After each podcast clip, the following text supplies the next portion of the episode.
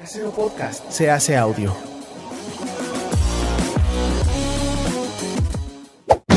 ¡Chavos, banda! Este programa es patrocinado por ustedes mismos. Si quieren apoyar nuestro proyecto, lo pueden hacer por medio de Patreon en patreon.com diagonal herejes el podcast.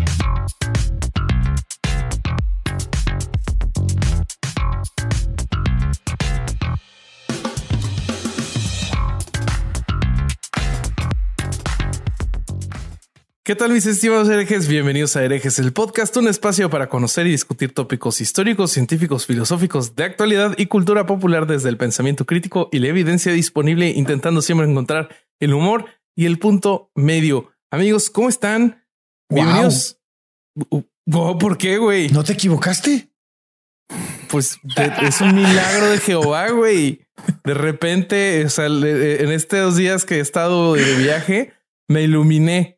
Qué bueno. Este, eh, yo era un ateo, güey, que estaba este, muy deprimido y en mi depresión este, pedí, le pedí a Dios que me iluminara y me iluminé y pasé a otro nivel de conciencia. Yo creo que es más aquí. simple que eso. Es el cambio de fondo, dejar la cortina gris y tener esa planta atrás. La planta le está tirando oxígeno, Es entonces oxigena mejor. Es de plástico. Oxi- importa, te- El problema te- es que eh, para conseguir efecto esta planta, placebo, efecto placebo. para, para ¿Crees conseguir esta disparando?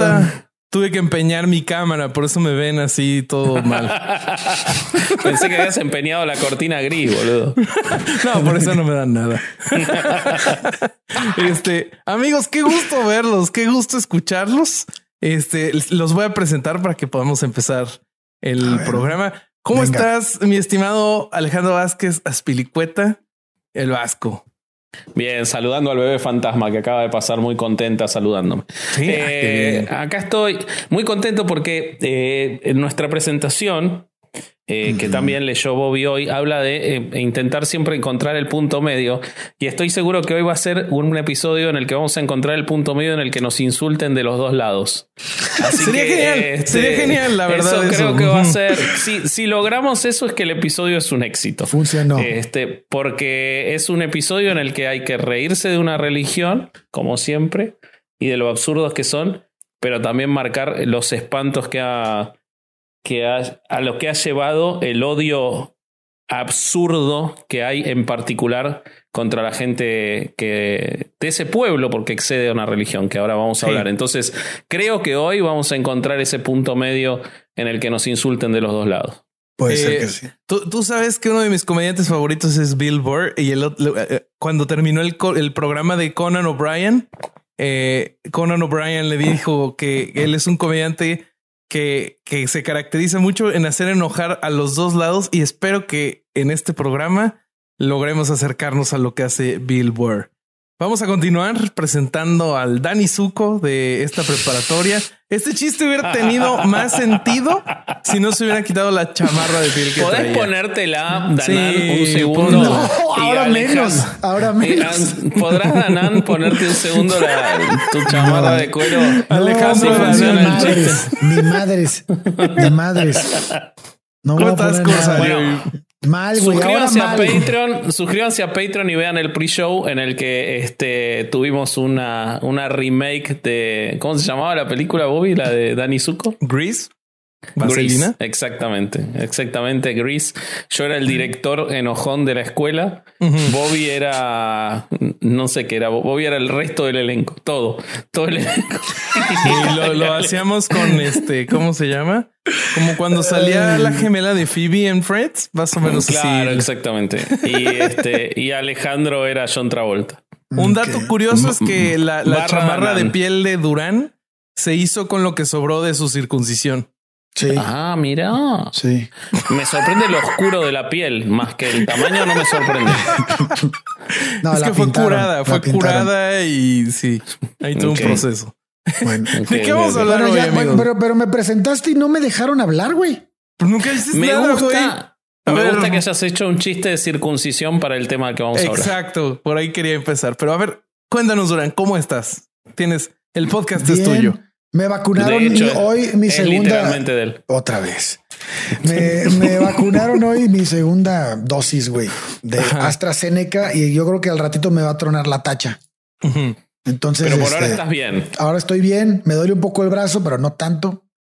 Y este, nada, pues nada, aquí a toda madre, güey. ¿Ustedes qué pedo? Eh, Bien, muy contento. tengo miedo Qué de que te empieces a convulsionar o algo. Como... Como, como el de la, La- la- entrevista la- del tío Robert. Una de las mejores anécdotas de la historia de la hora feliz. La, la anécdota esa ¿Sabes, es ¿sabes. ¿Sabes qué me gustó un chingo? Que el morro se, se prestó para, para volver a salir con ellos y, y cotorrear, güey, después de la Sí, convulsión. Sí, sí, sí. Totalmente. Estuvo chingón. Vayan, vayan a ver el nacimiento del Vayan al sin libros, vayan al sin de libros de- mentiras, ¿no?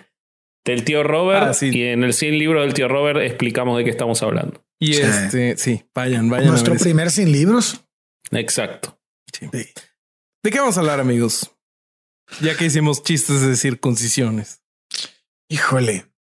Vamos a hablar de uno de los, una de, uno de los de las religiones. No, no de las religiones. No vamos a hablar de la religión. Vamos a hablar de uno de los que le llamamos vasco pueblos. Yo creo que Uno de los eh, pueblo, más- religión, cultura, me Sí. parece que eh, lo que se da en el judaísmo es que está todo mezclado eh, y es mucho más que hablar de la religión. Así es. Y, y este y, y- y creo que des- reducirlo a alguna de sus partes es, es injusto. Eh, me parece que cultura podría ser, me parece Ajá. que el pueblo podría ser también. Pero bueno, la historia del. Vamos a hablar de la historia de los judíos, de los mitos contra los judíos y de las persecuciones que han sufrido a lo largo Así de la historia. De Así todo es. eso vamos a intentar hablar hoy. Así es. amigos. Y fíjate que estudiando un poco eh, el origen de esta, de esta, de este pueblo, eh, me llevé la sorpresa de, pues es- hay mucha gente que habla de ellos eh, con basándose en, los escritos de la Biblia, en la Torah, en el Pentateuco, ¿no? Y este, y te trata de contar una historia a partir de eso. Pero fíjate que yo encontré a eh, bueno, Irving Gatel es una persona que yo sigo mucho por Twitter porque tiene muy buenas opiniones. La verdad es que se me hace una persona bastante que le camina bastante la rata. Y, Y porque este- Missy Eliade no tiene Twitter, ¿no? Porque, se murió antes de que no tiene Twitter. sí. y entonces sigo a Gatel. Entonces, Claro. Gatel es judío y Gatel tiene, es, es- estudió teología, estudió música, un gran músico también, ha tenido composiciones impresionantes, pero además tiene una opinión respecto del judaísmo que a mí me gusta mucho porque mezcla la historia con pues las bases de, de, de, de la teología y la Biblia, ¿no? Pero entonces él absorbe la historia ¿De dónde bíblica. es él, Lale? Él vive aquí en México. Ah, ok. Sí. Este, bueno, tengo entendido que vive aquí en México. Pero bueno, el punto es que esta persona, yo creo que sí, porque se la pasa hablando, le- pegándole a la política en México. Pero este, a mí lo que me interesó mucho es que busca estas, estas, este, vestigios que puede tener, estos rasgos que puede tener la Biblia en cuestión histórica y, y te la trata de fundamentar con lo que los arqueólogos han encontrado. Entonces, te, al final te deja un conglomerado para que entiendas más o menos de dónde vienen las cosas. Y eso se me hace que es una muy buena, este, un muy buen mensaje y además un estudio profundo, porque pues no es tan fácil, porque pues sabemos que la Biblia tiene anacronismos muy grandes y, y a veces imprecisiones, porque fue escrita muchísimos años después, ¿no? Bueno, lo que siempre se nos ha dicho que de- es que los hebreos y los israelitas son prácticamente lo mismo, ¿no?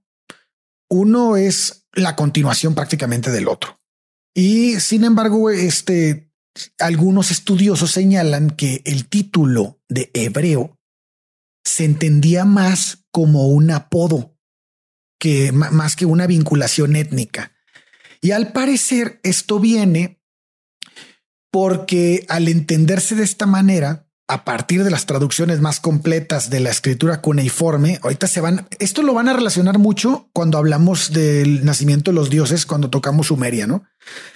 Este, la- las traducciones más completas de la escritura cuneiforme, es decir, estos documentos, tanto sumerios, hititas, acadios, ugaríticos e incluso egipcios, donde se revela que todas estas culturas de la antigüedad hablan de un grupo, pues algo extraño, ¿no? Que se tardaron un buen rato en descifrar. No se sabe cómo lo pronunciaban los sumerios. Este, de hecho, ellos tenían dos jeroglíficos para referirse a este grupo, eh, el Sa y el Gas, que bueno, si los quiere investigar, este, está en Internet. Y se sabe eh, por algunos escritos egipcios y acadios que a, este grupo lo llamaban, unos lo llamaban Ativo y otros lo llamaban Javiro. Y bueno, pues resulta que algunos historiadores, basándose en la etimología de las palabras, empezaron a especular si estos, este, este, este grupo llamado Javiro, en realidad eran hebreos.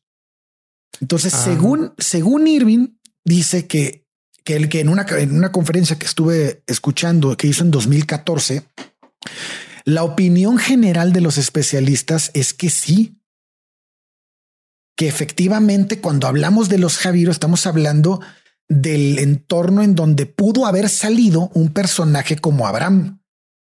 Pero entonces, a ver, ¿qué, qué carajos eran los Javiros? ¿No? ¿qué, ¿qué, fueron? ¿Cómo, cómo funcionaban? ¿Qué, bueno, las primeras referencias que, se llegaron a descifrar de ellos es, los describían básicamente como un grupo dedicado al pastoreo, eh, seminómadas, eh, muy violentos, que se dedicaban básicamente a robar.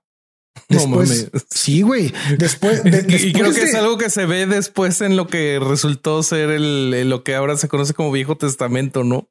Bueno, ahorita vamos a ir para allá. después de más investigaciones, se concluyó que era un grupo un poco más complejo que esto, que, que eran también mercenarios y que también eran comerciantes. Entonces, había como, vaya, el espectro que, que, que llena todo esto, todo este pueblo, no es tan fácil de, de, definir, ¿no? lo, lo interesante es que todas las referencias que se han encontrado de las culturas establecidas en ese momento se están quejando de ellos, güey. A la verga. entonces, generalmente los vamos a ver involucrados en conflictos con otras naciones ya establecidas. Es, es, común ver referencias de algún faraón o algún reyitita o sumerio manifestando que tuvieron problemas con ellos. Incluso eran muy belicosos. Eran muy, pero, pero ahorita vamos a ver por qué. Incluso, incluso que después de un conflicto los tomaban como esclavos a un número determinado de ellos. Y entonces hay que revisar esto porque el tema de la esclavitud también va a ser frecuente en las referencias de los javiros. Claro. Pero a ver, entonces, ¿qué pasa con este grupo? ¿Cómo lo identificamos? Aquí es donde se vuelve un poco más difícil, o sea, eh, no es tan sencillo porque son una mezcla. A veces son semitas, a veces son cananeos. Entre los grupos semitas tenemos acadios, tenemos elamitas, tenemos grutus. Entre los cananeos tenemos amorreos o urritas. Entonces, chequen cómo no son un grupo étnico en el sentido estricto. Parece ser más una como una condición algunos historiadores en algún momento los trataron de definir como una clase social. Todo esto que les estoy diciendo es un resumen de lo que Irving dijo en esa conferencia. Para que si la pueden ver, vamos a dejar el link para que la revisen. Está muy interesante. Es una más, más, es más que una conferencia, es una plática, pero está muy, muy interesante. Entonces, también resulta inexacto decir que era una clase social, ¿no? Porque pues entonces sería una clase social bastante compleja por todo lo que hemos dicho hasta ahora. Claro. Donde tenemos pues esclavos, tenemos mercenarios, bandoleros, tenemos comerciantes o pastores. Entonces, decir que son una clase social parece más algo más reduccionista, ¿no? En, al querer definirlos. Pareciera que el término eh, sería equivalente a decir Mm, podríamos compararlo con decir piratas en los siglos Pero en ese momento ya estaban unidos desde lo religioso entre ellos, o sea, mm, ya tenían, todavía no, Esto es más atrás. Esto es más atrás. Eh, eh, o sea que ni siquiera la identificación era religiosa. No. De hecho, la primera vez que vamos a ver que se refieren a Abraham como hebreo es en la Biblia. Mm, ok. Y, entonces, y, y, de hecho en la Biblia la palabra hebreo aparece muy poco.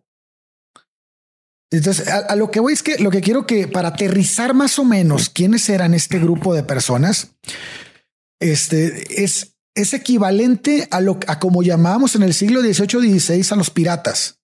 O sea, es esa gente que podríamos todos estar de acuerdo en que su actividad preponderante era el saqueo.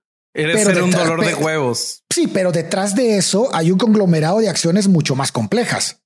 Porque independientemente de dónde eran los piratas, ya sean ingleses, franceses, holandeses, lo que quieras, no nada más se dedicaban a robar sino que nutrían a toda una sociedad con lo que robaban, generando comercio y estabilidad económica. Y vaya, era un constructo mucho más complejo. Entonces, sí, eran mercenarios. Entiendo, entiendo tu punto de comparación. Entiendo hacia dónde vas. Entonces, estos grupos. O sea, la visión externa era la de llamarlos piratas y reducirlos a eso. Y lo mismo ocurre con todos estos pueblos que proto-judíos, los cuales los relatos que tenemos son de la visión externa, de los que se tenían que enfrentar a ellos. Y entonces quizás se puede caer en ese reduccionismo. Exactamente. Está claro. Entonces, estos cosa grupos. Que han perdón, pero cosa que han vivido hasta hoy, ¿no? Claro, claro, claro. eso es lo, llamativo de eso. Este, sí. Pero seguí adelante. Sí, e, esto, estos grupos eran seminómadas. Eh, eh, como dijimos, eran semitas y cananeos son grupos que constantemente parecen estar peleados con el concepto de civilización. Los sumerios constantemente se quejan de este grupo como si fueran los grandes promotores de conservar los hábitos nómadas. Recordemos la, la debacle de la cultura sumeria. ¿Recuerdan la segunda parte del nacimiento de los dioses cuando hablamos de la ciudad de Urk? Bueno, Urk representa la última etapa del esplendor de Sumeria. Y recordemos que Urk fue destruida por ahí del año 2000 antes de la era común en un, por una coalición de elamitas y amorreos. Es decir, una coalición de semitas y cananeos. Entonces, estamos hablando de una coalición muy cercana a lo que fueron los antiguos hebreos. Y aquí entra el dilema, ¿no? Es decir, si hablamos de coaliciones de semitas y cananeos ¿Podremos decir que todos ellos eran aquel grupo conocido después como hebreos? No lo sé. No sé, los historiadores todavía no se ponen de acuerdo y tampoco lo pueden asegurar, pero sí podríamos suponer que algunos de estos integrantes de ese lugar específico donde se dio este choque, pues tenían gente que pudo haberse identificado como los javiros o bien los hebreos. Vamos a poner un ejemplo. Ramsés II en la batalla contra los hititas, en la lista de tropas de Ramsés, están mencionados los hebreos. Y los hititas en otras batallas también mencionan en sus listas a un número determinado de hebreos. Algo interesante es que cuando los egipcios nombran a los hebreos y dan los nombres específicos, se puede dar cuenta de que son nombres semitas. Pero mm. cuando los hititas dan los nombres de sus hebreos, son nombres cananeos. Entonces nos ah. puede dar, nos puede abrir el abanico a decir, ok, los hebreos del sur eran semitas y los del norte eran cananeos. Qué interesante eso. Eh, sí. No nos había pasado hasta ahora en las historias de las religiones encontrar que fuera de múltiples pueblos como esto. Sí. Los hebreos siempre están en todos los moles, güey, pero apartados. Entonces, por ahí podría venir la idea tradicional, si lo han escuchado, del hebrid de los hebreos, que significa el que está del otro lado. O sea, siempre son ese sector aparte de la sociedad algo bastante interesante es que cuando se supone que Dios le dice a Abraham, oye, sal de tu tierra y vete a la tierra que yo te voy a dar para que ahí conviertas tu nación grande y todo lo que ya sabemos, históricamente tiene un fundamento, porque Abraham se sale de Ur, porque estamos hablando del declive de la cultura sumeria. Y está demostrado que hubo una gran migración de grupos semitas y cananeos hacia Occidente porque mm. Ur dejaba de ser la ciudad más importante del mundo y el negocio comenzaba a ser Egipto. Y por eso, y por eso una gran cantidad de grupos emigran a Canaán, porque Canaán está ubicada justo en la entrada de Egipto. Entonces, que muchos hebreos eran cananeos, te da a entender que iban a un lugar que no era desconocido para ellos. Mm. Claro. Y a, partir del año 2000 podemos advertir dos grupos de hebreos, y aquí se viene algo bien interesante. Los que están optando por la sedentarización, por establecerse en un lugar fijo y dedicarse a actividades físicas como el pastoreo, el comercio, y por otro lado, los que siguen viviendo en condiciones seminómadas y dedicándose a la rapiña. Entonces, podemos ver estos dos, estos, estos dos grupos que, que aparecen en estos años tener una crisis de identidad por parte del conglomerado de hebreos. Y para Irving, en su plática, de eso tratan las historias de Abraham y las historias de los hijos de Isaac ese antagonismo entre Ismael e Isaac y luego entre Saúl y Jacob. ¿Se acuerdan de la historia, no? Que se pone la, piel de borrego para que le sientan los vellos y, hacerse pasar por su hermano para que le dé la bendición el padre y todo esto que ya conocemos de la Biblia. Ese conflicto entre un hebreo seminómada que se dedicaba a la rapiña y al pillaje y un hebreo pacífico que quiere establecerse en un lugar y dedicarse a las actividades pues más civilizadas. Entonces, probablemente la saga original de los patriarcas podría ser ese conflicto entre sedentarizarse y la vida nómada. Bajo esta idea, podríamos decir que quienes escribieron los textos fue un grupo de hebreos que optó por el sedentarismo. Y por eso los héroes en la saga son Abraham, Isaac y Jacob y no los otros.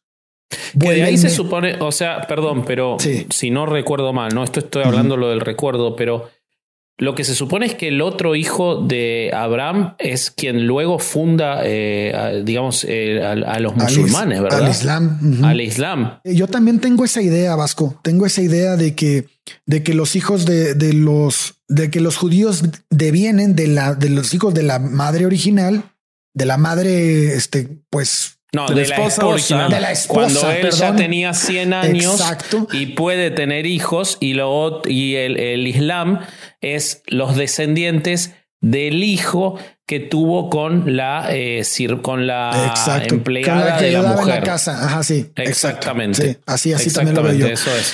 Bueno, pero no me acuerdo el nombre de cada uno de los dos, pero, pero son los que dijiste vos recién. Pero fíjate el fíjate, ah, del de, de Isaac y Jacob o quién? Claro. Ah, y no me acuerdo del otro. Y, fíjate, y fíjate el, el, nombre, el nombre, eh, fíjate el mensaje, ¿no? Vete a la tierra donde yo quiero que tú y tus descendientes vivan.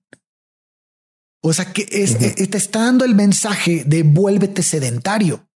Entonces, lo que entiende, lo que como lo entiende este Irving, se me hace buenísimo. O sea, yo nunca lo había contemplado de ese lado.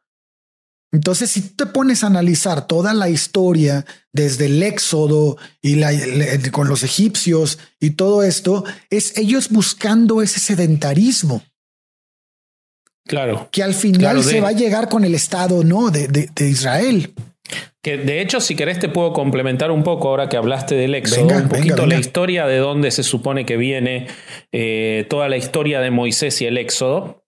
La realidad es que, y, que tiene mucho que ver, por eso, por eso lo, pongo acá antes de que sigas, eh, pero tiene mucho que ver con todo lo que vos estás hablando. De hecho, no hay eh, evidencia arqueológica de la existencia de Moisés, que es después de Abraham la figura más importante en cuanto a la fundación eh, mitológica del judaísmo en sus, en sus textos. Y además, Moisés es una figura trascendental para el Islam y para el catolicismo, por supuesto. Pero tiene que ver mucho con lo que estás hablando de acuerdo a lo que se ha sabido, porque como Egipto siempre había sido una tierra de acogida para poblaciones seminómadas, como vos decías, de procedentes principalmente de lo que podríamos identificar como Siria y Palestina, eh, que se asentaron sobre todo en la tierra que en la Biblia está descrita como Gesén, en la región del Delta, no hay evidencias de la existencia ni del Éxodo ni de Moisés. Se supone que la historia de Moisés en la Biblia está escrita, como vos bien decías, mucho tiempo después, eh, alrededor de entre el siglo 7 y el siglo 6 antes de Cristo, eh, cuando por la descripción de quiénes, de con quiénes habría convivido, si bien tiene contradicciones temporales, sería alrededor del siglo XIII antes de Cristo que debería haber vivido Moisés, si fue en la época de Ramsés II, aunque hay partes en las que se habla de, que por cómo se lo describe a Egipto se correspondería más con Seti I, que era el padre de Ramsés II, es decir, ya te estaría yendo unos 30 años antes. Eh, entonces hay, muchas contradicciones ahí, pero la, teoría más interesante que yo encontré respecto de, de, Moisés como mito, porque de nuevo no hay ninguna evidencia, está muy vinculada con todo esto que vos estás contando. Y, y habla de que probablemente, probablemente esa figura conocida con Moisés es de 300 años antes, es decir, del siglo XV antes de Cristo, y que no tiene que ver, tiene que ver con un pueblo muy extraño del cual no hay mucha evidencia, si bien hay, mucho, hay muchos resguardos en la arqueología egipcia e incluso que llegaron hasta tener en una determinada época eh, faraones venidos de esta que eran los Ixos. Exactamente. Eh, y los Ixos eran semitas. Sí.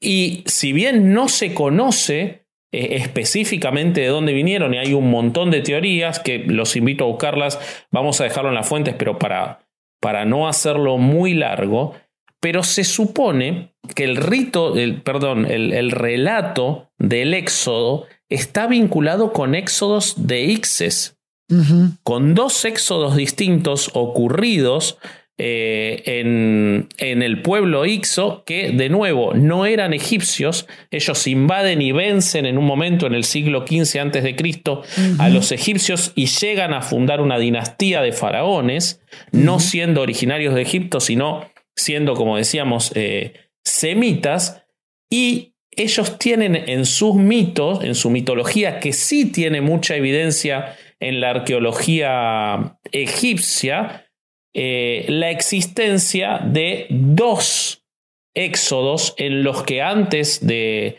de, obtener el gobierno y durante, pero siendo rebeldes a esa dinastía eh, faraónica de los Ixos, se supone, y esto lo, tomo de Flavio Josefo, un amigo de Herejes el Podcast, eh, el cual en su relato también puede tener algún, eh, digamos, eh, anacronismo, pero, pero que lo relata y es tomado como posiblemente la fuente de lo que se construye luego como el mito de Moisés y que tiene que ver con estos pueblos que no se identifican, como decíamos, que no se está claro si eran hebreos o no habla de que hay dos eh, éxodos.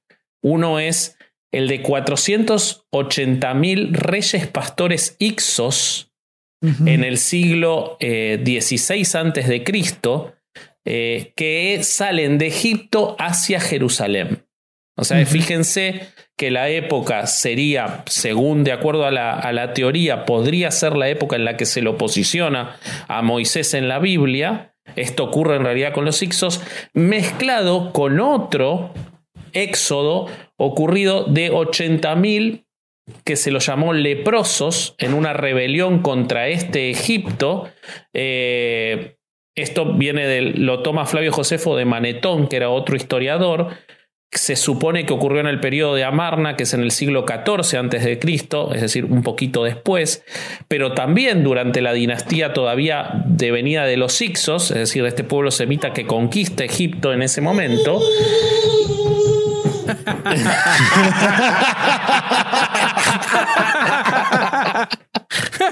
No sé si escucharon. Te pido por favor, Isaac, que no borres esto porque acaba de pasar al grito de guerra cuando estoy contando un éxodo.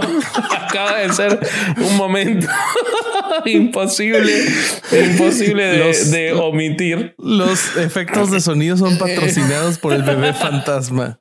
El bebé fantasma pasó belicoso directamente. Eh, bueno, este segundo éxodo que es, se decía de los leprosos, pero en realidad leproso era como una especie de insulto que se utilizaba para mm. esta gente descastada de esta propia sociedad egipcia y con estas combinaciones de estas poblaciones nómades que salieron de Egipto escaparon. Nómades son como nómadas, pero incluidos. nómadas, pero, pero nosotros no sé por qué decimos nómades en Argentina, pero nómadas. inclusivos. Entonces, en una de esas teorías incluso se dice que quien era el, el, que guió a estos, eh, a estos 80.000 leprosos, entre comillas, en un momento se puso un nombre similar a Moisés.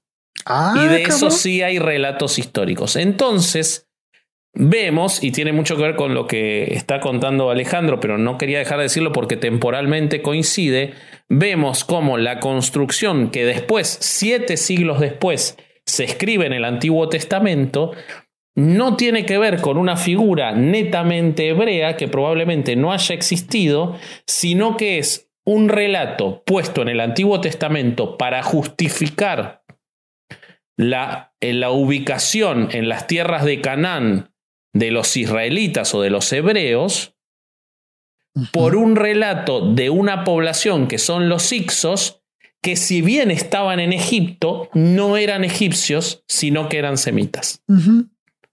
¿Ok? Entonces es muy interesante para mí ver cómo se construye la figura religiosa a partir de, de, de, relatos que probablemente ocurrieron, pero a otro pueblo, pero que guarda similitudes con lo que hoy podríamos llamar como los judíos, ¿no? Mm, Así es. Así es. Fíjate que yo también estuve, yo también me topé con eso que dices y, habla un poco, todo esto que estás diciendo habla un poco del, de la fuerza que tenía este pueblo, pues de hebreos, o sea, de, de, gente de distintas este, etnias o lugares que formaron finalmente este conglomerado llamado hebreos, ¿no? Y, y, y, eran, se supone que eran personas sumamente hábiles para la guerra. Tan eran tan hábiles que eran contratados para pelear. O sea, no, no, era, no eran, eran belicosos naturalmente y este, y dedicados a esto. Por lo mismo, yo pienso que tiene que ver mucho su, vida nómada, o sea, de, de, estarse moviendo y moviendo y moviendo, pues te lleva a tener conflictos con diferentes tipos de personas y entonces te vuelve más experto en lo que haces, ¿no? Y, incluso. No, y que también si no, si, si sos. Eso hay muchos relatos míticos, este, históricos, novelados, de en, la, en, el, en esa época y en esa tierra de mucha gente que no tenía un rey a quien responder porque no eran pueblos organizados, pero que estaban muy preparados para la guerra, porque habían sido esclavos, porque habían sido conquistados en algún momento, entonces tenían mucho entrenamiento y lo vendían al mejor postor. Claro, y, eh, era un grupo de rebeldes finalmente, güey. Exactamente. y, lo que está interesante es que cuando ves las cartas, hay cartas, güey, donde, por ejemplo, eh, faraones de, Egipto eh, dicen textual, metan los caballos porque si no los meten se los pueden robar los hebreos. Pues estás hablando, estás hablando de un pueblo que le puede pegar a un imperio como el Egipto, o sea, como Egipto, güey. O sea, no son, no, son cualquier, no, no es cualquier. No como el robo de autopartes, pero de. o sea, vas, a picarle los huevos a un, a un, a un, a una potencia mundial, no por lo que era el mundo en ese momento, no el tamaño que tenía el mundo en ese momento. Pero, pero bueno, nos da como luz de quiénes eran estas personas. Obviamente hay muchas cosas que vamos a asumir hay muchas cosas que los historiadores, no nosotros, los historiadores, que los que se dedican a esto, tienen que asumir porque, pues después de tantas batallas que hubo, de, por ejemplo, los babilonios cuando atacaron a los, a los hebreos, pues, se perdieron muchísimos escritos. Hay muchísimos escritos que se refieren como el de, como el de Natán, cuando, eh, cuando este, el Natán y David, no? Cuando es este, este profeta que no se tiene ese libro, no se tienen los salmos de, de Salomón. No se tiene, o sea, no se tienen varias referencias que, que se ven, que, se, que, que, tenemos gente que hace referencia a esos libros, pero ya no existen. ¿Por qué? Por la destrucción de todo lo que, de las guerras y todos los conflictos que han pasado a lo largo de su historia. Este, yo creo que me voy a, voy a pararme aquí. No sé, este Bobby creo que es el que va a seguir hablando de esto. No de eh. esto, sino de lo que le toca a Bobby. Pero este creo que nos da un poquito de, de intro sin tocar mucho los, los archivos bíblicos de quiénes eran estas personas, quiénes pudieron haber sido estas personas, porque tampoco lo podemos asegurar, pero hay muchos indicios y muchas evidencias de que pudiera ser que se trataba del, del mismo grupo, del mismo clan, del mismo pueblo. Y, y resulta bastante interesante cuando lo enfrentas con, con, lo, con los pocos rasgos que tenemos históricos en la Biblia, ¿no? Sí, lo interesante de la Biblia es ver cómo eh, estas figuras, ¿no? Abraham, con, lo que puede haber sido ese proto-Abraham, que en la Biblia se transforma en Abraham, Moisés, lo que puede haber sido, que en la Biblia lo transforman en ese Moisés, cómo la Biblia se escribe en un momento determinado, el Antiguo Testamento, ¿verdad? Se escribe en un momento determinado de la historia para legitimar y empoderar a un pueblo que sí en ese momento ya está constituido, que sí ya es sedentario en un lugar, que sí ya ha sido, eh, ha sido expulsado de muchos lugares, ha sido hecho esclavo, pero probablemente 600, 700, porque de Babilonia también, en Babilonia también fueron hechos esclavos. Pero en ese momento en el que se escribe el Antiguo Testamento, ya están asentados en un lugar, ya tienen un orden civil, ya tienen un orden religioso y necesitan ese libro y toman a esas figuras probablemente pasadas de boca en boca, deformadas de otras, de otras, de otras eh, religiones, de, otras, de otros mitos, de otras culturas, para construir ese libro que nos llega hasta hoy y que es la madre de las tres religiones monoteístas eh, que dominan el mundo en cuanto a población, sobre todo el catolicismo y, el islam, porque eh, la población judía en el mundo es, es este, relativamente poca, pero eh, vemos cómo la construcción de ese libro tiene todo un origen que no tiene nada que ver, como siempre, con la existencia de ninguna deidad ni de nada por el estilo, sino oh, con la necesidad de una construcción social. Lo que pasa es que es una historia muy larga. Entonces se pierde en el marco del tiempo, mientras otras se extinguen, esta de a poco se iba construyendo de esa cultura nómada separada y, quizás difícil de identificar, en, ese momento en el que se hace ese libro o esa serie de relatos que hoy conocemos como un libro, que fue reconstruida. Porque se perdió y se reconstruyó, ¿no? Lo que tenemos hoy en día no es lo que era la Torah. Pero siete, ocho siglos después de, e incluso diez siglos después. Entonces, vemos cómo es una construcción política que lleva a una religión. Sí, y, además que vemos que, no cambia con el tiempo porque hoy en día podemos ver diferentes eh, ideologías judías, güey. O sea, hay judíos ateos. hay, judíos, hay, hay, judíos este, fundamentalistas, hay judíos. Vaya, eh, vemos, vemos ese abanico. de los judíos ortodoxos. Exacto. Vemos ese abanico todavía en la misma religión. Hoy, Pero con siempre identificaciones culturales. Por eso es un reduccionismo hablar de una religión.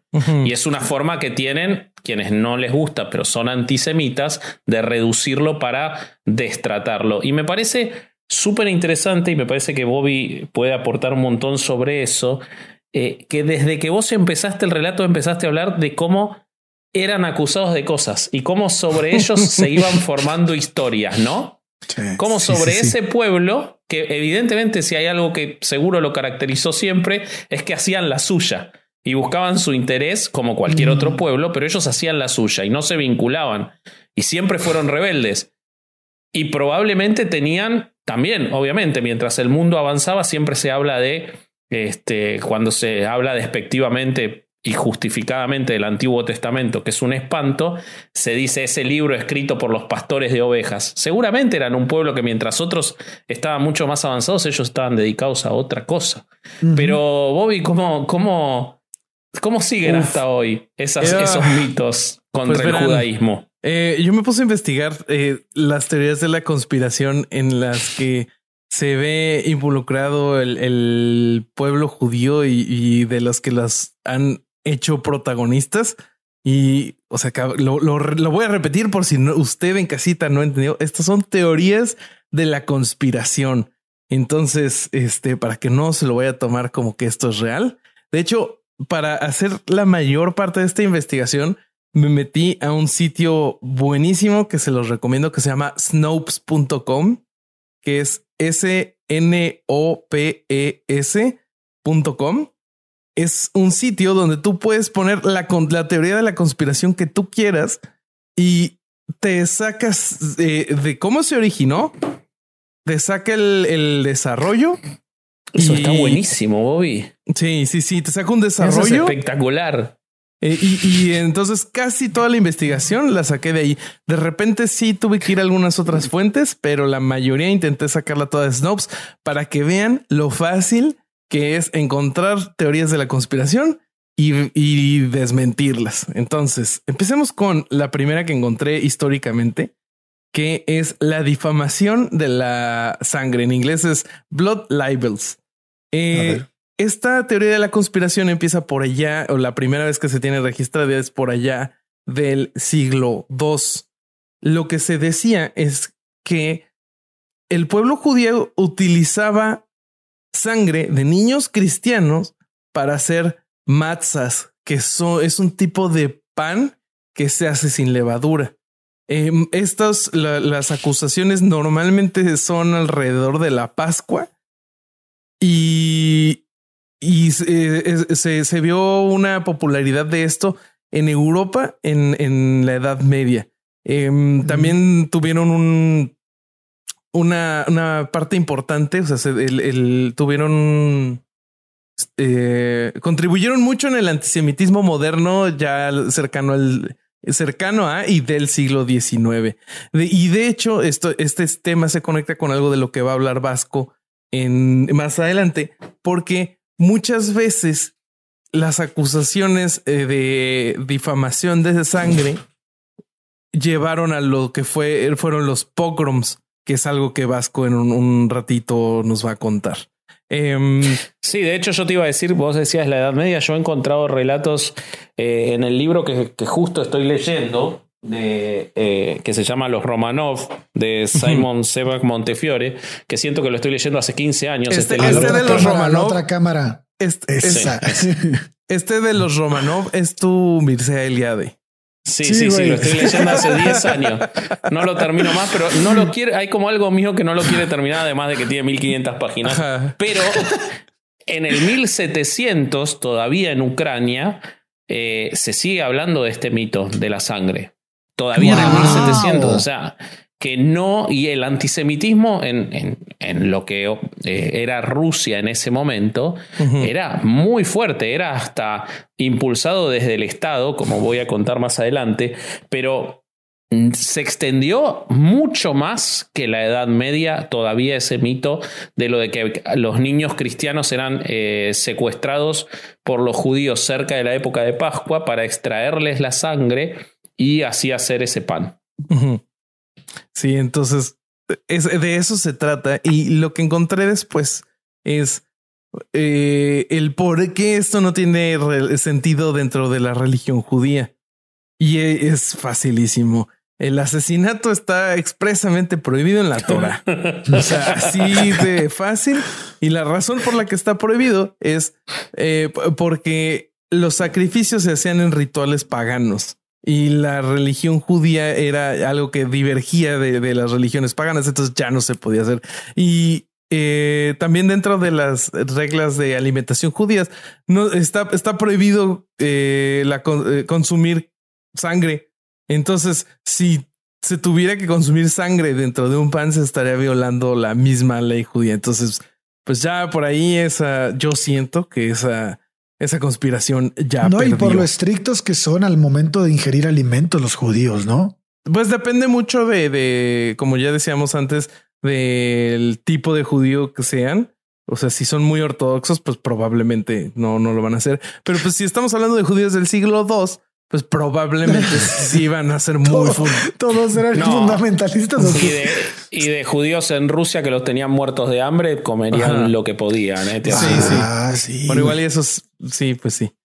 No, no creo que se pusieran a hacer panecito este con sangre de niños. No, probablemente lo harían en Semana Sa- en la Pascua judía. Semana Santa iba a decir, en la Pascua judía.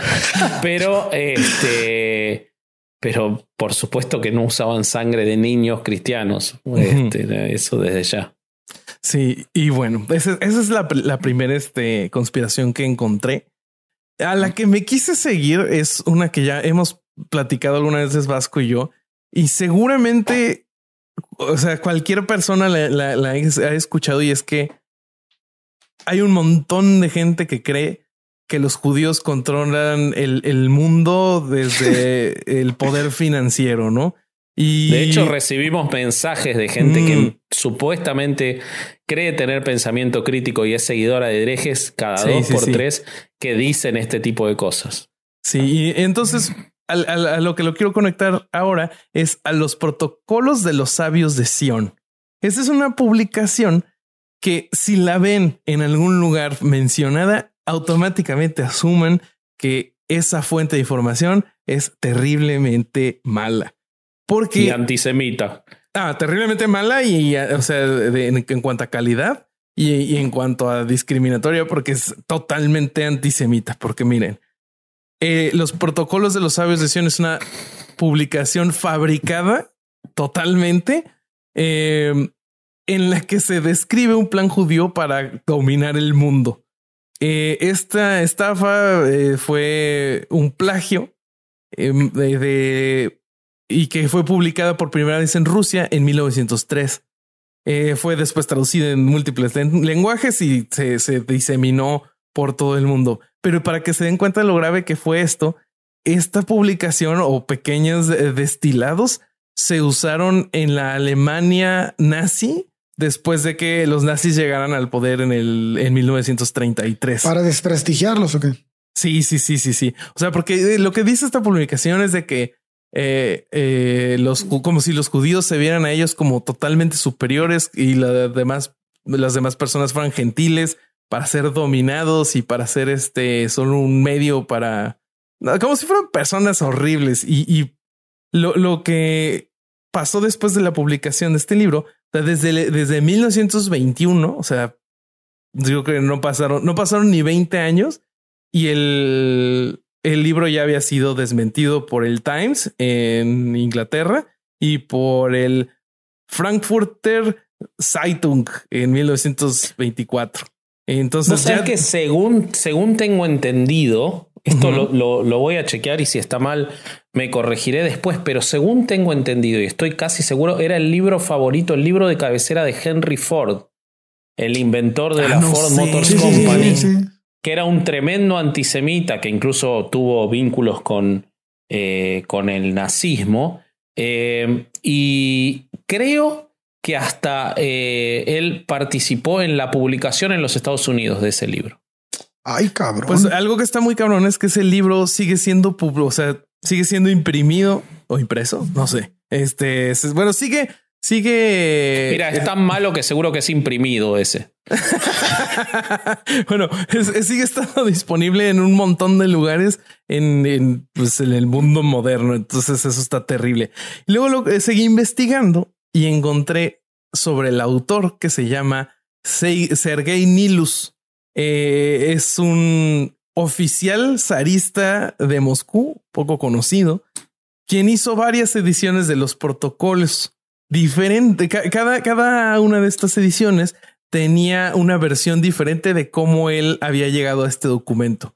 En la de 1911, Nilus dijo que, que su, su contacto había robado el documento de los eh, eh, del cuartel general sionista en Francia, que obviamente no existe, ¿no? Y no hay pruebas de que existe. En otras ediciones eh, se decía que, mm, que fue obtenido en el primer congreso sionista en 1897 en Basilea, Suiza, que obviamente nunca sucedió. Em, también diferentes eh, estudiosos del tema, como el profesor Norman Cohn, en su libro Warrant for Genocide, dicen que la parte del control mundial, este mito, es, es, atribuida a un a una sátira política francesa del siglo XIX, en donde los que hacían la, la, mm, la conspiración ni siquiera eran judíos. Así de mal está la adaptación. Entonces, no, bueno, lo que pasa es que no, no es eh, accidental. Hay algo muy interesante en eso. Yo no sabía quién era el autor, pero atando cabos de lo que vos contás, vos sabés que en 1800, creo que 1881, es asesinado Alejandro II, el zar de Rusia.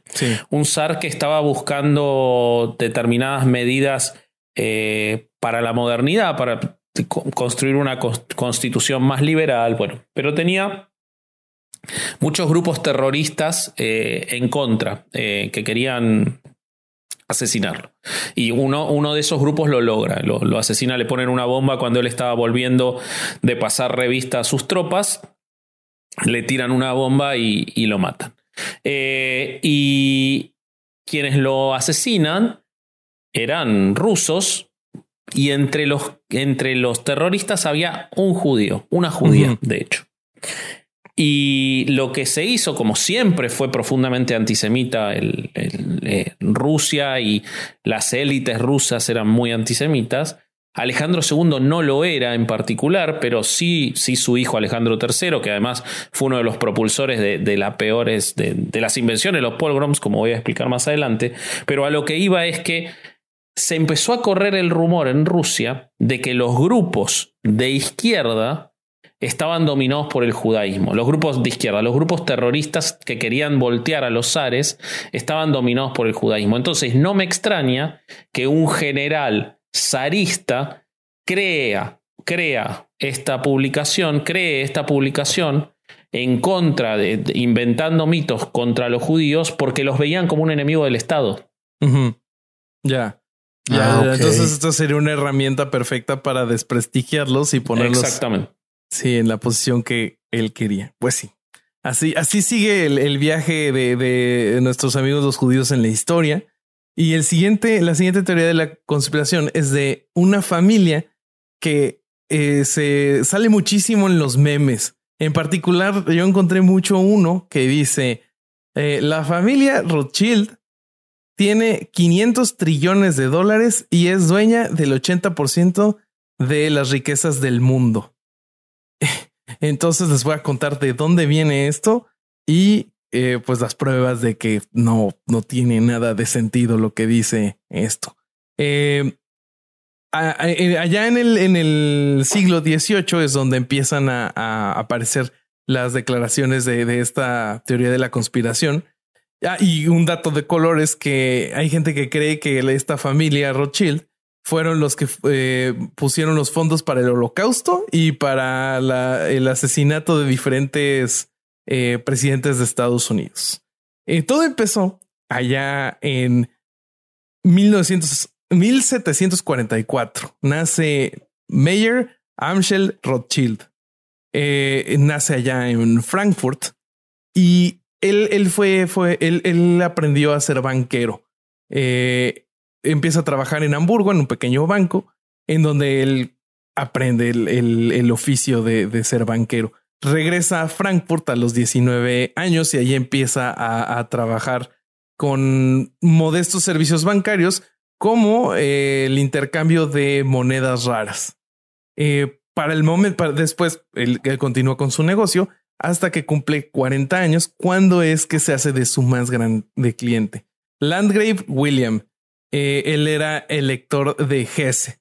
Y según las fuentes que encontré, él tenía el poder de elegir al santo emperador romano en esos tiempos. Ok, entonces cuando William era más joven, él hacía negocios con estas monedas raras con el padre de Rothschild. Entonces, cuando Rothschild entra al negocio de la banca, empiezan a, tener una relación de negocios. Entonces llega el momento en que William hereda la fortuna de su propio padre y esta fortuna masiva la pone a cargo de Mayer Rothschild. Eso hace que los servicios de Rothschild ya pudieran crecer a nivel continente. Y lo que él hace es una práctica muy común entre familias judías, que los socios de Mayer eran sus propios hijos, que él tenía cinco, entonces los manda a diferentes ciudades de Europa. Entonces imagínense un banco grande con mucho dinero en donde todos se apellidan igual, esto empezó a, este, a levantar sospechas, ¿no? Como si ellos estuvieran a cargo de toda la banca de Europa y pues no, era en realidad un banquero que le fue bien. Y...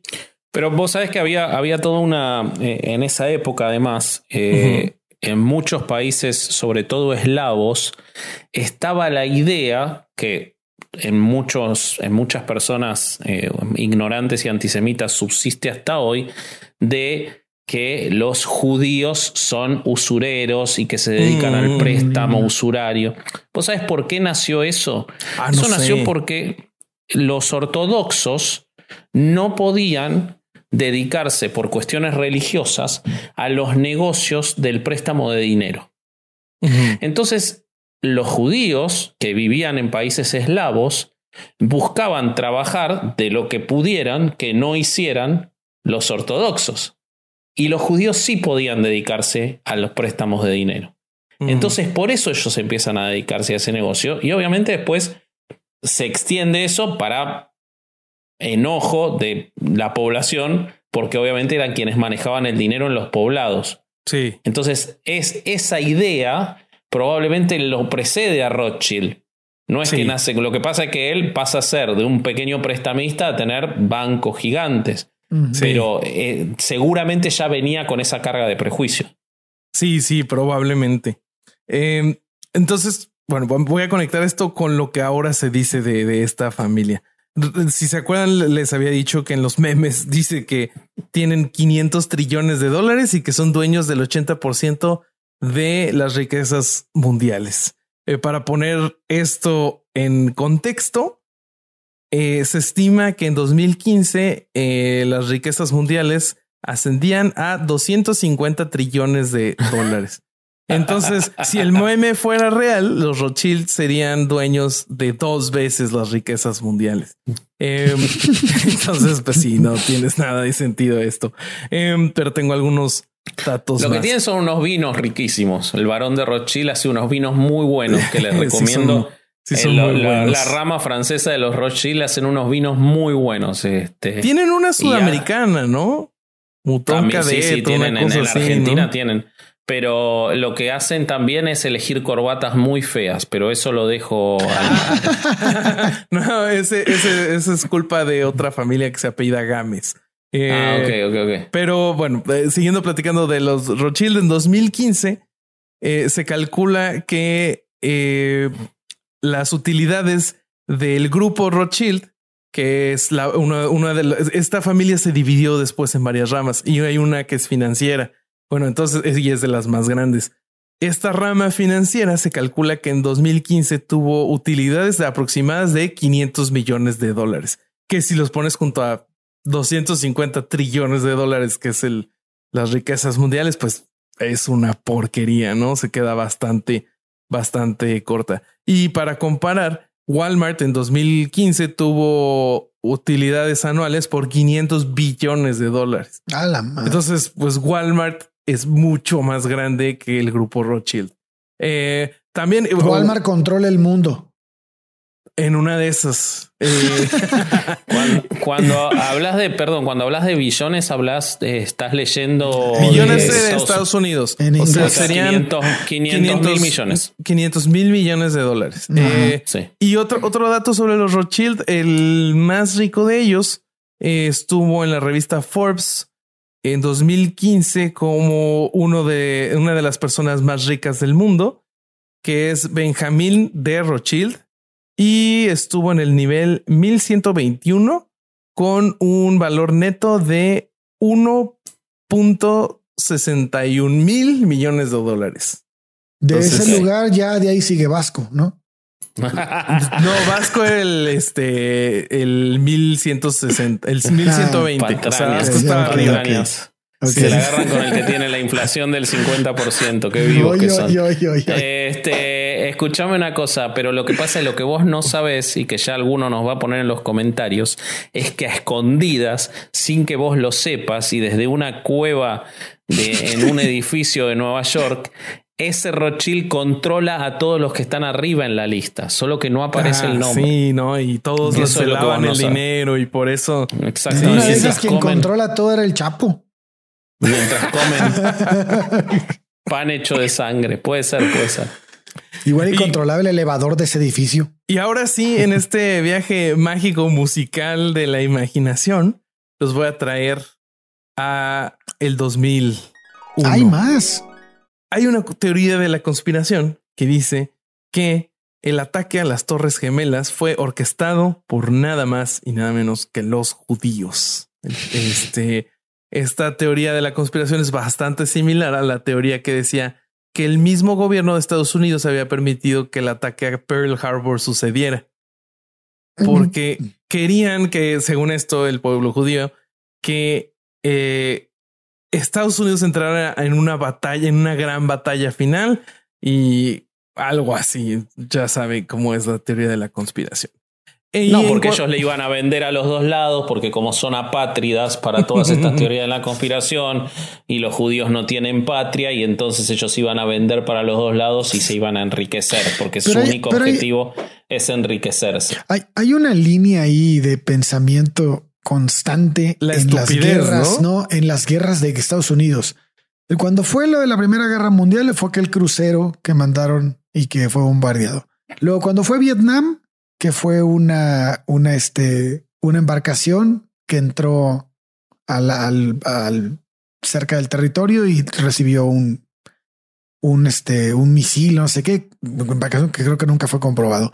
Y luego, este, en la segunda, en la, en la Segunda Guerra Mundial fue Pearl Harbor. Y ahora en las Torres Gemelas, pues que fue que Estados Unidos dejó entrar a los aviones. O sea, siempre hay una constante, ¿no? Siempre, siempre se maneja esa, esa historia, ¿no? Sí. De Estados Unidos dejándose golpear para poder tener. Como si Estados Unidos necesitara una pinche justificación para ir a la guerra, ¿no? Esos, esos güeyes si quieren más money, si no, no, cabrón, ¿no? Sí, Yo creo que algunas son verdad y creo que la más la que nosotros todas estas son mentira, pero sí está la evidencia, por ejemplo, de que inventaron eh, el hundimiento eh, de William Randolph Hearst inventó el hundimiento de un barco en las costas de Cuba para iniciar la guerra con España, por ejemplo.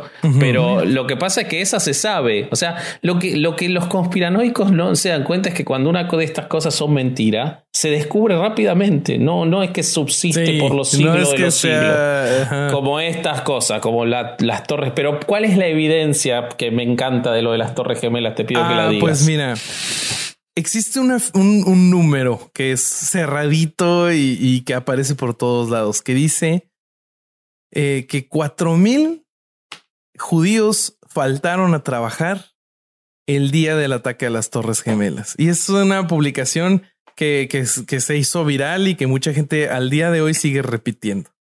Entonces, este número tiene un origen. Eh, el 12 de septiembre, o sea, el día después del ataque a las Torres Gemelas, el Jerusalem Post, en su edición de Internet, escribe que cientos de israelíes están desaparecidos después del ataque al World Trade Center. Entonces, de- desde ahí, de- después de eso, se empieza a, viralizar. Y en Siria, un medio, eh, un, un periódico que es eh, manejado por el gobierno, que se llama Al Taura, fue el primero en publicarlo como noticia, diciendo que cuatro mil judíos habían faltado a trabajar. Y entonces de ahí se empezó a, desarrollar hasta llegar a ser la teoría de la conspiración que hoy es, ¿no? Que es este, los terroristas le avisaron antes a los judíos y por eso faltaron a, a trabajar. Del conteo de las víctimas que se tiene del World Trade Center, hubo 2.749 víctimas y de las cuales fallecieron 2.071. Más o menos se estima que de esas 1.700 personas tenían una religión listada en, en posterior al ataque. En esas listas, más o menos el 10% era judía. O sea, no Eh, tenía ningún sentido. Después, en un artículo el 5 de septiembre, basados en, listas de nombres e información biográfica eh, que fue recopilado por el New York Times y con información médica de las víctimas, se, se estimó que 400 víctimas estaban confirmadas como judías o se creía fuertemente que eran judías, que era más o menos el 15% del total de las víctimas de los ataques. Entonces, y, y esto, si lo comparas, esto es más o menos como un rango entre el 10% y el 15% de las víctimas serían judíos.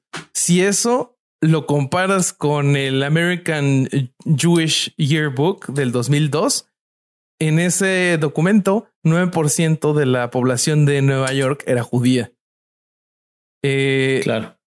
también este, otras fuentes, eh, como el, como un estudio que se hizo en, en Nueva York, se eh, apuntaba que era 12% población judía. Entonces, las del número de víctimas que hubo en, en el World Trade Center se alinea perfecto con la población de judíos en Nueva York. Claro. Y pues esta la, teoría la- es la basura. proporción. Sí, sí, sí.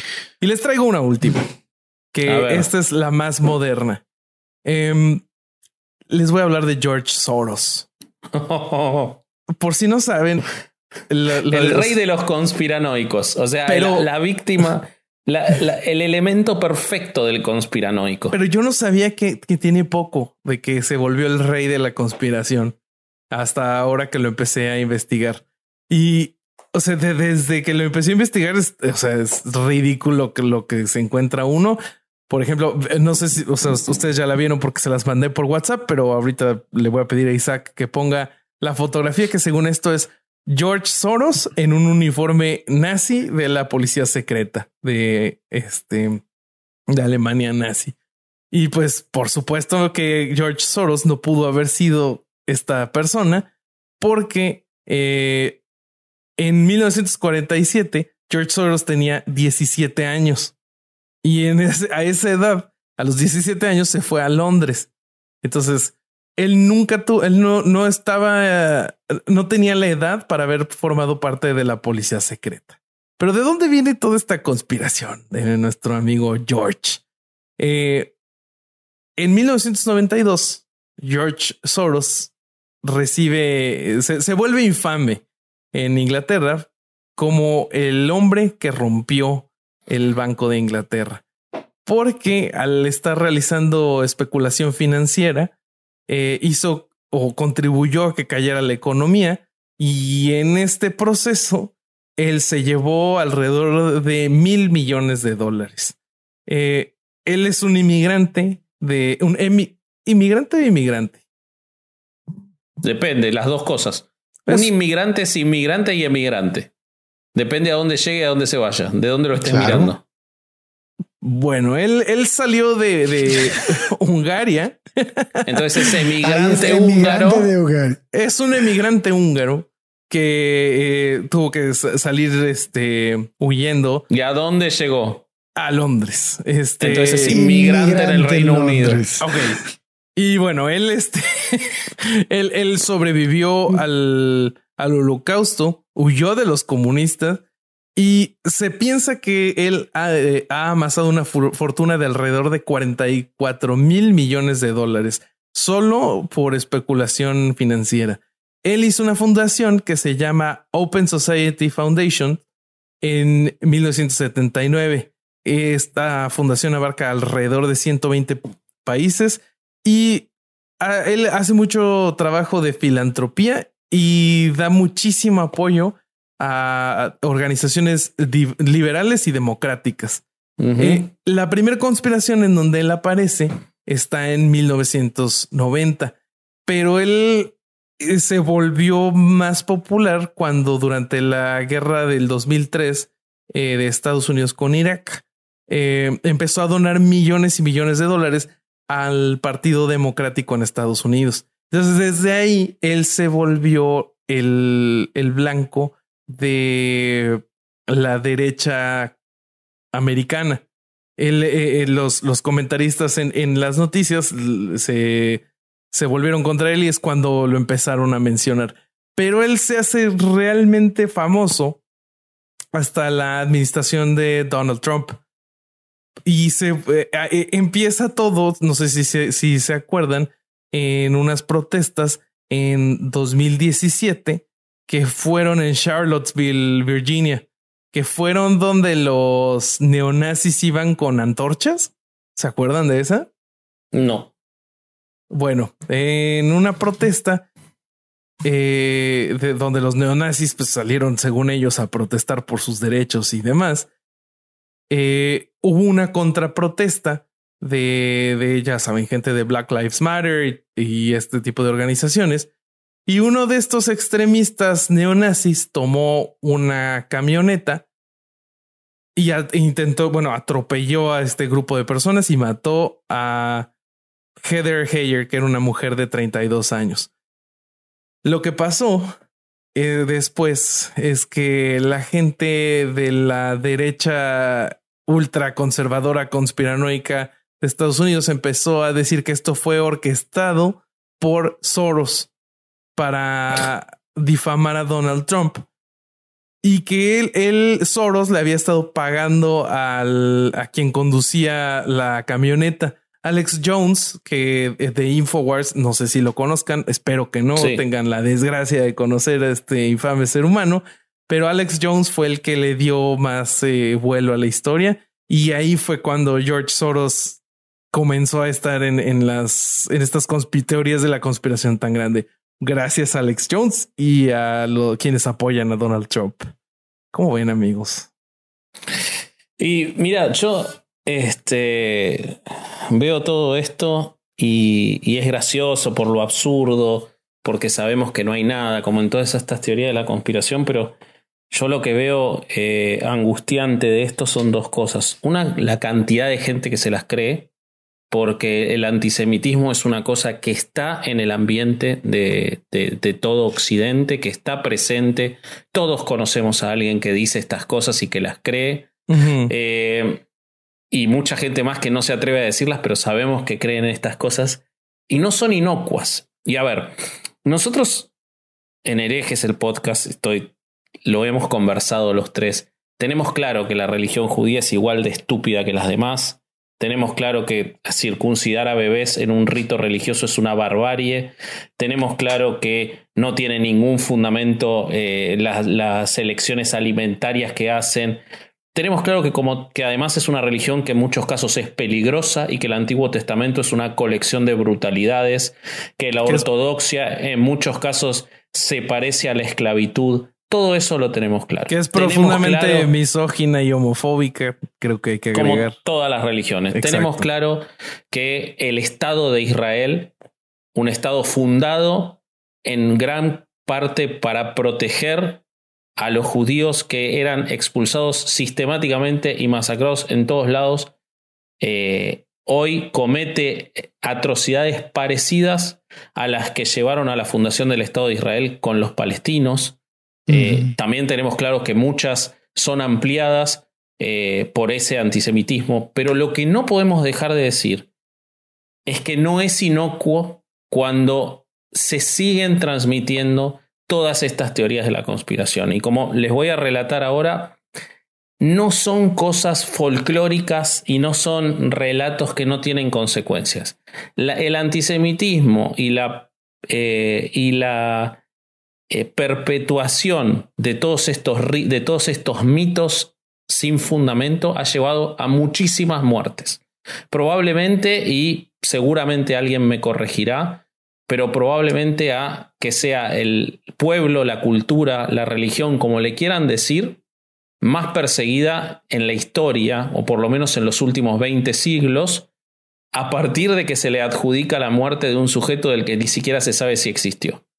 Eh, entonces, yo ahora les voy a contar, pero quería aclarar todo esto porque ya, ya veo que van a empezar con sionistas. Sí, sí, ya los vi, Entonces, Vengan, vengan, digan lo que quieran, ya lo han dicho en otros episodios. Tenemos claro todo eso y en alguna oportunidad seguramente hablaremos de Palestina, pero está tan hablado y hay tantos buenos programas que han hablado de eso, que lo tenemos agendado, en algún momento lo hablaremos, pero no es que elegimos no hablarlo porque estamos escondiendo, no sean salames. La, idea y lo que estamos planteando es que cuando ustedes dicen esas cosas y lo están usando también para justificar su antisemitismo, están alimentando algo que ha llevado a muchísimas muertes. Entonces, sin necesidad de hablar del holocausto, les voy a contar muchas más matanzas que han sufrido los judíos en los últimos 20 siglos como consecuencia de todos estos mitos. ¿De acuerdo? No sé qué les parece lo que dije, pero me parecía importante no, sí, introducir está bien, con eso. Está bien. Eh, a ver, el primero de estas, eh, de estas este, masacres o holocaustos, o como quieran decirlo, holocausto es una palabra moderna, pero eh, la primera de estas masacres apuntadas al pueblo judío que yo he encontrado por ser judíos ocurre apenitas iniciado el, el, nuevo conteo, es decir, en el primer siglo después de Cristo, y es llevada adelante por el emperador Vespasiano de Roma. Eh, él permitió, resulta que se nombra eh, para lo que era eh, Judea a un procurador muy tiránico llamado Gesio Florio. Gesio Floro era bruto contra la población, era particularmente sanguinario contra la, gente que tenía su cargo y contra el pueblo semita lo cual lleva a disturbios. Eh, estos disturbios son rápidamente aplacados por, por las legiones, pero acá viene lo llamativo, algo que no ocurría en otros pueblos conquistados y dominados por el imperio romano. Después de ser aplastadas las rebeliones, el imperio permite que los soldados saqueen los barrios más ricos de la ciudad se lleven todo, que maten, que persigan, que violen, que hagan lo que quisieran. Les dan carta libre, algo que no pasaba en el orden romano. Ante esto, los judíos claman justicia, piden justicia entre los superiores de Floro, que era el que había permitido esto. Nada se hace, nada se hace y arranca lo que podría ser una casi guerra entre eh, los judíos y los conquistadores romanos. Esta guerra es eh, derrotada, es este, eh, ganada obviamente por los romanos. Esto es llevado a, una, a una especie de guerra que termina en el año 70. Bueno, cuando el emperador ve que han sido vencidos quienes se rebelaron contra su subalterno, decide realizar la matanza más cruel que se había llevado hasta ese momento dentro de las poblaciones ya conquistadas, o sea, dentro del propio imperio romano. ¿Ok? Eh, en una noche mataron a dos mil hombres, destruyeron el templo, robaron todo, incendiaron las casas. Y luego de esto, Tito Flavio Sabino Vespasiano, que era el emperador, capturó a todos los sobrevivientes, unos 12.000, los volvió esclavos, se los llevó a la capital y los hizo construir el Coliseo. El Coliseo romano fue construido en gran parte por esclavos de Judea, llevados por esta, em, luego de esta derrota, por esta sublevación, por el trato em, eh, excesivo del que era el encargado de la región. Pero no solo eso, sino que cuando terminó de construir, decidió, entre otras cosas, en los juegos de celebración de la destrucción de Jerusalén, sacrificar a 2.500 judíos dentro del Coliseo construido por ellos mismos como esclavos. Eh, otros fueron enviados a las minas en Egipto y muchos más fueron enviados a construir más, este, edificios públicos. Es decir, llevó adelante una conducta que Roma no llevaba adelante con sus propias poblaciones contra eh, el pueblo judío de Jerusalén. Esa es la primera y más antigua que podemos encontrar. Luego vamos a saltar muchos años para no hacerlo largo. Ha habido en, Ucrania y en otros lugares situaciones similares. En, en, lo que es el territorio ruso se pueden encontrar desde entre el 1600 y el 1900 muchísimas oportunidades en las que se apuntó al pueblo judío, pero me voy a concentrar en el primer pogrom. Pogrom, que viene de una palabra rusa, es un linchamiento que puede ocurrir planificado o de manera espontánea, en el cual una población ataca a un grupo, en general llevado hasta la muerte o hasta las eh, eh, lesiones muy severas. Eh, esta palabra surge y, el primero de estos pogroms se da en 1881, como les contaba hace un rato en el episodio, luego del asesinato del zar Alejandro II. Como les conté, se empieza a correr el mito cuando se arresta a los responsables de la muerte de Alejandro II de que los responsables habían sido judíos, cuando no había ninguna evidencia, de hecho había una sola mujer judía entre los terroristas, pero alimentando o, utilizando el antisemitismo que ya existía en la población, se acusa de eso. Bueno, eh, en esos días subsiguientes y con la anuencia de Alejandro III, que era profundamente antisemita, el hijo del zar muerto, se permiten muchísimos pogroms y nace la palabra en distintos lugares, principalmente en, no en las grandes ciudades, sino en lugares más alejados como Ucrania y, eh, y, Georgia. A partir de eso, los pogroms se vuelven una cosa común en eh, Rusia. Tanto es así que hay un pogromo, el de Kishinev, muy famoso, que fue una sucesión de actos vandálicos contra los judíos, en los que murieron cientos, eh, decenas de, perdón, voy de vuelta Isaac, en los que murieron decenas de judíos, eh, principalmente en Besarabia, parte del imperio ruso, lo que hoy eh, es este, Moldavia, y que ocurrió, iniciado en 1903, cuando un joven cristiano de Rusia fue encontrado muerto en la ciudad de Dubosaría, unos 40 kilómetros al norte de Chisinau, eh, no había ninguna duda de que lo había matado un familiar, ninguna duda, de hecho el familiar luego confiesa, pero sin embargo los periódicos antisemitas de la región empiezan a decir que había sido asesinado por judíos. Otro periódico antisemita dice que lo habían asesinado para utilizar la sangre en rituales eh, de los judíos y para la preparación de la matzah, y eso lleva a la población a que empiece a buscar a los judíos, a golpearlos, a quemarles la casa y en, en decenas de personas a matarlos. Este pogrom fue, llegó a, a Occidente porque el mito se hizo tan grande y, la noticia se hizo tan grande, que fue lo que llevó a la más grande eh, emigración de judíos de Rusia hacia los Estados Unidos y que luego llevó a que muchos buscaran la, eh, la tierra de Israel como el lugar para constituir su, su país. Es más, hay muchos que dicen que el sionismo revisionista, que es el que después empieza a construir la idea del Estado de Israel, nace a partir de la existencia de estos pogromos. Eh, eso no, no, terminó con, con, eh, con los zares, sino que luego siguió habiendo muchísima persecución a los judíos durante eh, los gobiernos comunistas en Rusia.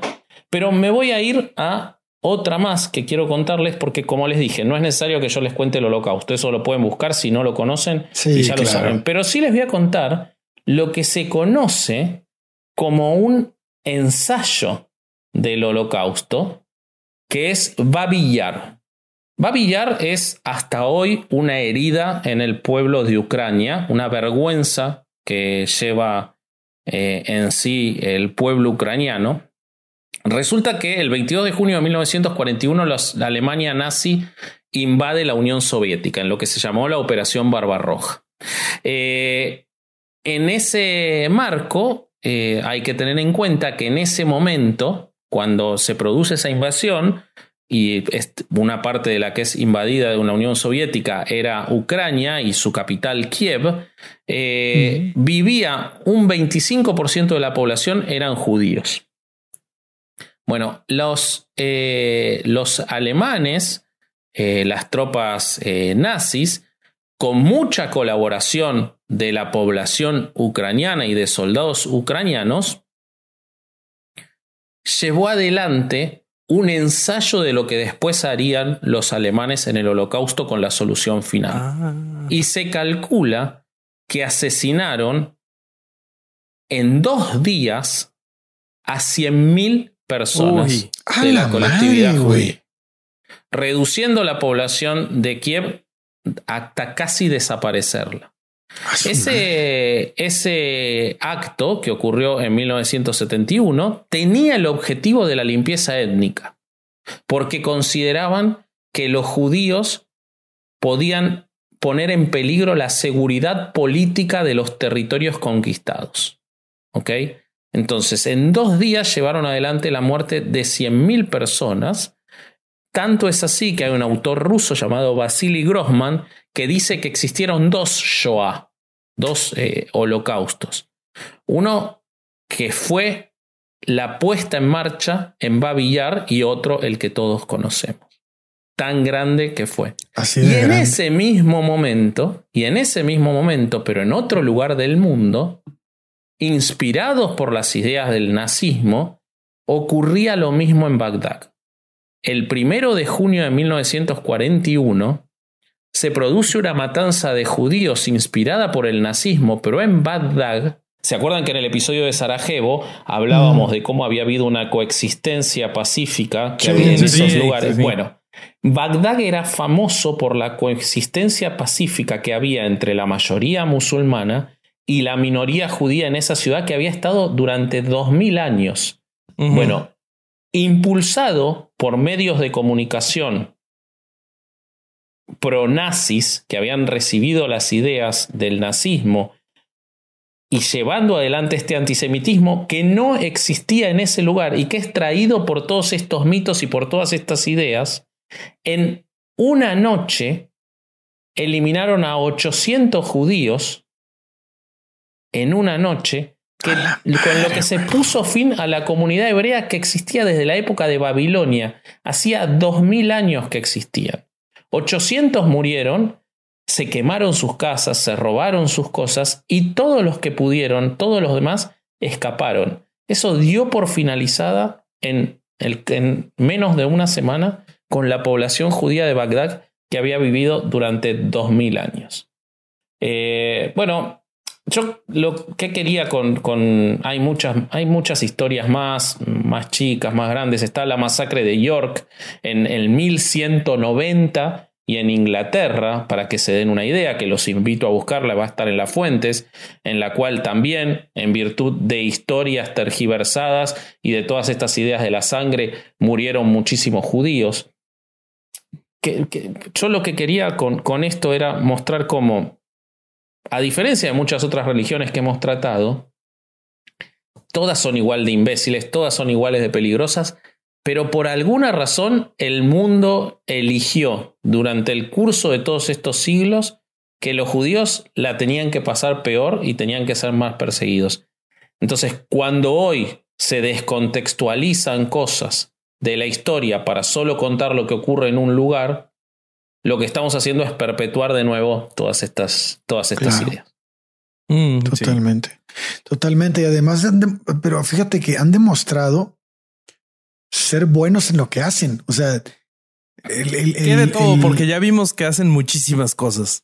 Ajá, güey. O sea, pero, pero siempre pan, han pan destacado. con sangre de niños. Uf, les ha de quedar buenísimo. Pero siempre han destacado por ser personas que, que saben lo que hacen. O sea, estas son, son personas hábiles, son personas, es una cultura, este, sino un pueblo que, que se ha desarrollado y que sabe cómo destacar y sabe cómo llamar la atención cuando, con, con- porque, porque destaca entre los demás. O sea, es un pueblo que es muy unido, se apoyan demasiado. Es un pueblo que sabe caminar junto. Es, es- vaya, tiene muchas características buenas, güey. Y, y tiene. Y, y- y una es que son muy trabajadores también. O sea, son, son, Y, son creo que personas son características que desde cierto punto, punto de vista hasta podrían llegar a ser envidiables, ¿no? Claro, güey. Claro. Yo no sé, no, no podemos generalizar tampoco, pero los judíos que yo conozco, que son amigos míos, son, son personas que trabajan un chingo. O sea, son personas que, que ya mándales un saludo durante que en su sociedad y además que los quiero un chingo, que, que en su sociedad destacan y que, y que puta madre. O sea, si la mayoría te camina por ese lado, pues sí se entiende un poquito porque molesta a cierta, a cierto sector, ¿no? No, no, no sé si vaya yo creo que hay, una, hay, una, cultura del. Me parece cualquier generalización cuando estamos hablando de seres humanos es injusta, incluso si se va hacia, hacia la positiva, porque hemos visto cómo, eh, por ejemplo, en muchas eh, eh, agrupaciones ortodoxas de judíos ocurren quizás todo lo contrario, ¿no? Claro que sí. Pero lo que sí podemos ver es que tienen una cultura del sacrificio. Desde su inicio, que los ha llevado a, por ejemplo, en el medio del desierto, y ya van a venir con, ah, porque Estados Unidos le da fuentes. Sí, es verdad que Estados Unidos le da mucho dinero al Estado de Israel, pero también es verdad que Estados Unidos le ha dado mucho dinero a muchos otros lugares y no han hecho lo que hicieron en Israel, en el medio del desierto, con la nada.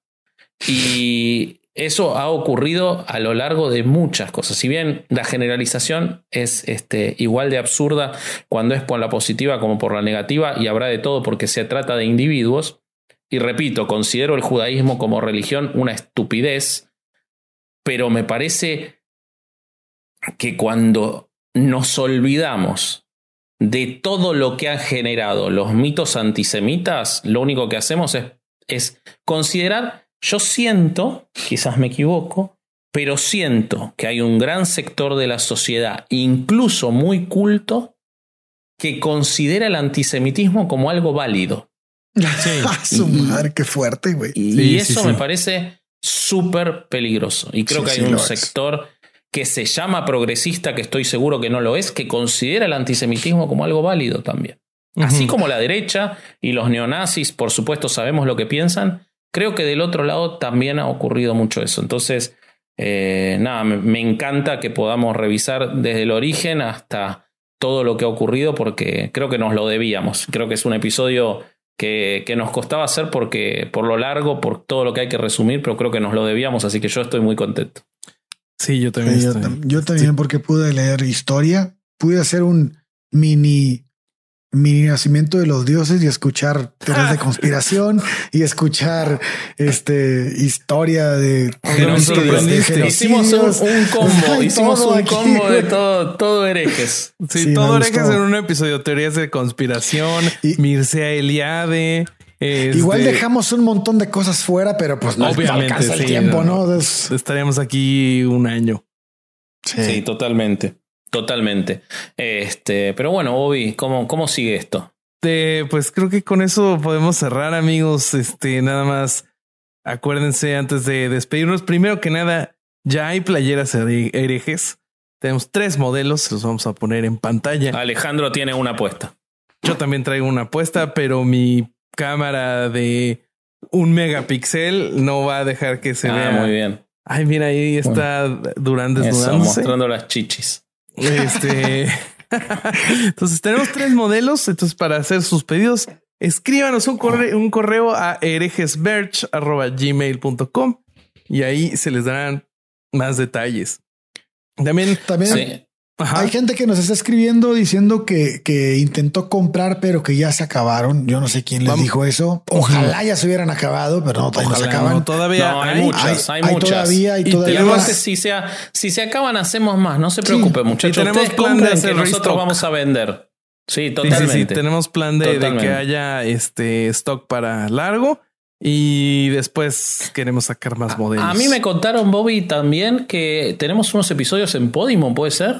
Yo no sabía. ¿Qué crees, mi estimado Vasco? me, me, agrada que preguntes, porque este no es el único programa que hacer, es el podcast. Mm, mm. Eh, también tenemos una, una temporada exclusiva en esta aplicación maravillosa de podcasts que se llama Podimo. Eh, también tienen audiolibros, pero de herejes específicamente hay seis episodios exclusivos que usted no puede escuchar en ningún otro lado más que en Podimo. Pero no se preocupen porque nosotros les tenemos un ofertón.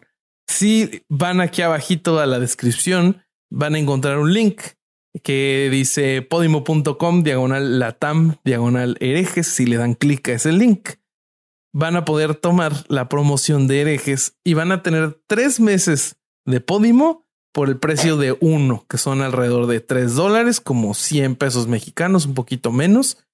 Y con eso pueden escuchar toda la temporada de herejes y probar la plataforma de Podimo, que está bastante buena. Eh, están todos los podcasts que encuentren en cualquier otra plataforma, más los exclusivos como el nuestro. No, y además tiene una biblioteca de, audiolibros muy buena. Pueden pasar a revisarlos. Y la verdad es que, a diferencia de otras aplicaciones que yo, que yo, que yo me he topado, la de Podimo tiene excelentes narradores de libros. Me gusta mucho. ¿Tienen en los audiolibros a este Simon Baron Cohen, Corsario? Ah, fíjate que no he visto, güey. no, estoy chingando. No seas así, tenele un poco de empatía. No le tengas empatía cero. Tengo, empatía cero, perdón, Corsario.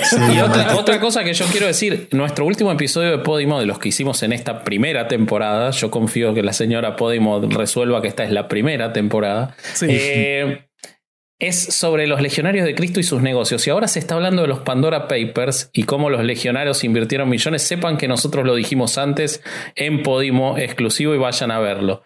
Eh, y yo quiero decir otra cosa más que no dije al principio, Bobby. En mi campaña que por suerte las libres pecadoras se están extendiendo eh, y otra gente más en mi campaña de vaya a ver un episodio viejo. Hoy les quiero recomendar que cuando terminen este van a necesitar reírse entonces, vayan a ver el episodio que hicimos sobre la vida de George Carlin. Está en, todas las plataformas de audio y está en nuestro canal de herejes el podcast. Lo hicimos con nuestro amigo Horacio Almada. Vayan a ver ese episodio cuando termine este, lo van a disfrutar mucho.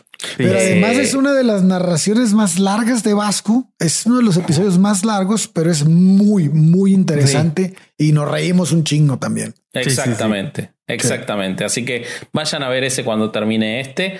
Y ¿qué más, Bobby? ¿Tenemos redes eh, sociales? Sin libros. Sí, sí, sí, sí. Tenemos una noticia ah, más. Tenemos sin libros. Tenemos este programa que se llama Sin Libros, donde hacemos entrevistas. Y esta semana nos tocó entrevistar a Diego de Mandinga Tatú, que es un personaje fantástico, es el, el, tatuador solidario, ¿verdad, mi estimado Vasqui?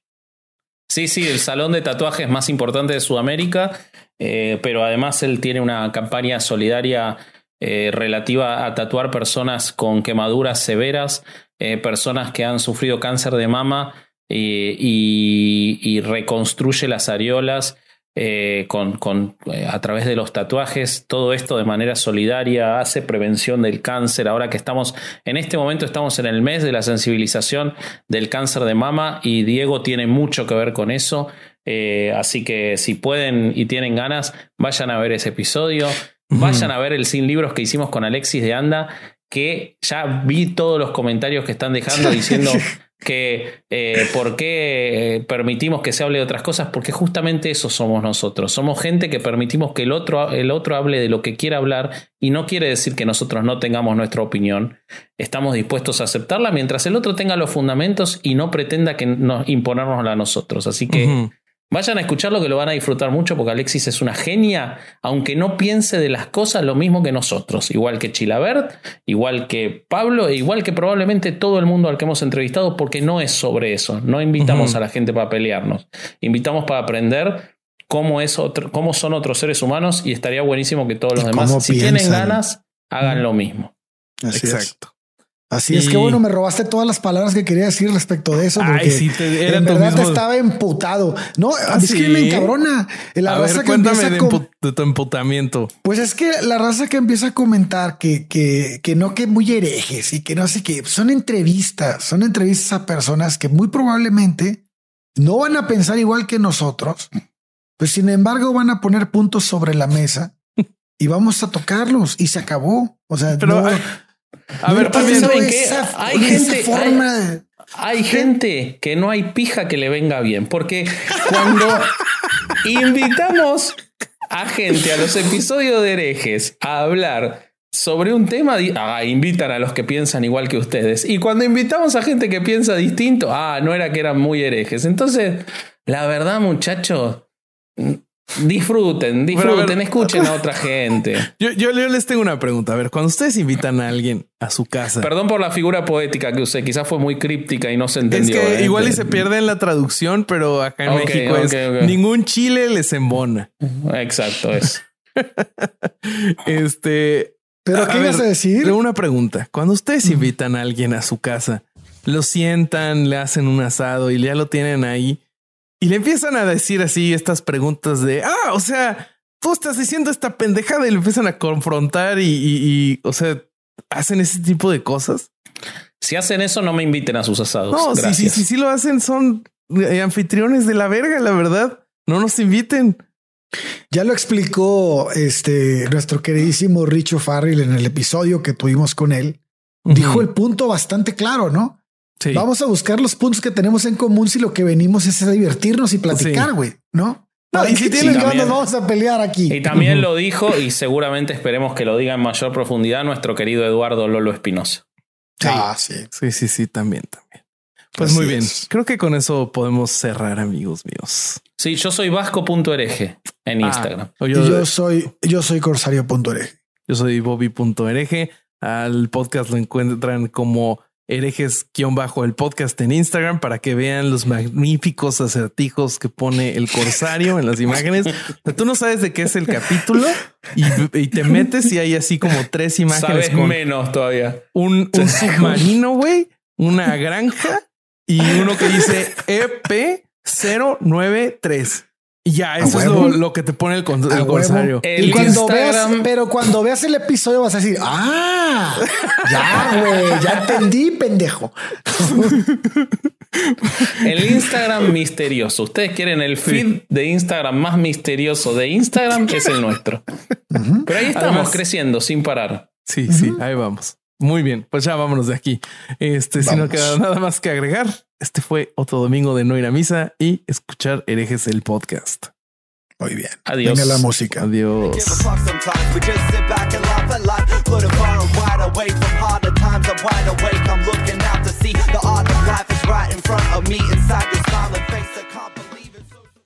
¿Estás listo para convertir tus mejores ideas en un negocio en línea exitoso? Te presentamos Shopify. Tal vez no lo sabías, pero nuestro podcast More Than Mamis es un negocio y lo empezamos por supuesto para desahogarnos y hablar sobre la maternidad, no para convertirnos en expertas de ventas y del e-commerce. Así que sí, necesitábamos ayuda para vender nuestro merch y poner en marcha nuestra tienda. ¿Y cómo suena con Shopify?